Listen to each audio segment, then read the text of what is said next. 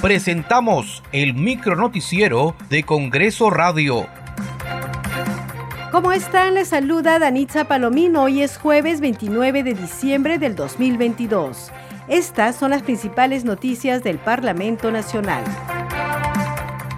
El presidente del Congreso, José William Zapata, promulgó la ley que establece que los docentes nombrados o contratados de los institutos y escuelas de educación superior reciban una compensación por tiempo de servicio CTS equivalente a una remuneración total por año trabajado al momento de su cese.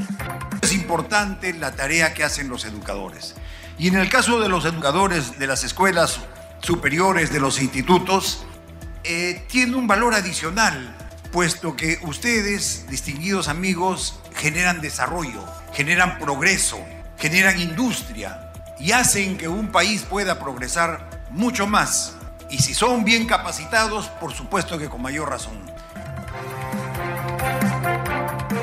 El titular del Congreso, José William Zapata, firmó la autógrafa de ley que incorpora el régimen laboral del Decreto Legislativo 728 a los trabajadores del Seguro Social de Salud de Salud que se encuentran bajo el régimen del contrato administrativo de servicio CAS con contrato a plazo indeterminado.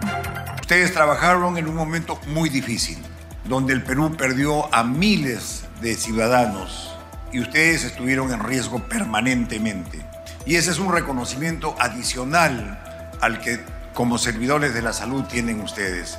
Y ciertamente el Congreso de la República, al margen de todos los problemas que obviamente tenemos y que los reconocemos, también ha desarrollado muchas cosas que son de provecho para la ciudadanía. Una de ellas es esta. El Pleno del Congreso aprobó la creación del bono electricidad para otorgar un bono único temporal y excepcional en favor de los usuarios residenciales categorizados en situación vulnerable. Esta norma beneficiará a los sectores de menores recursos de manera directa. La representación nacional impuso 120 días de suspensión en el ejercicio de su cargo y el descuento de sus saberes al congresista Pasión Dávila por agredir a su colega Juan Burgos durante la sesión plenaria del último 11 de diciembre. El Pleno del Congreso, a través de la moción de orden del día número 5022, rechazó los constantes actos de intromisión en los asuntos que son de jurisdicción interna del Perú por parte de los presidentes de México y de Colombia. Muchas gracias por acompañarnos en esta edición. Nos reencontramos mañana.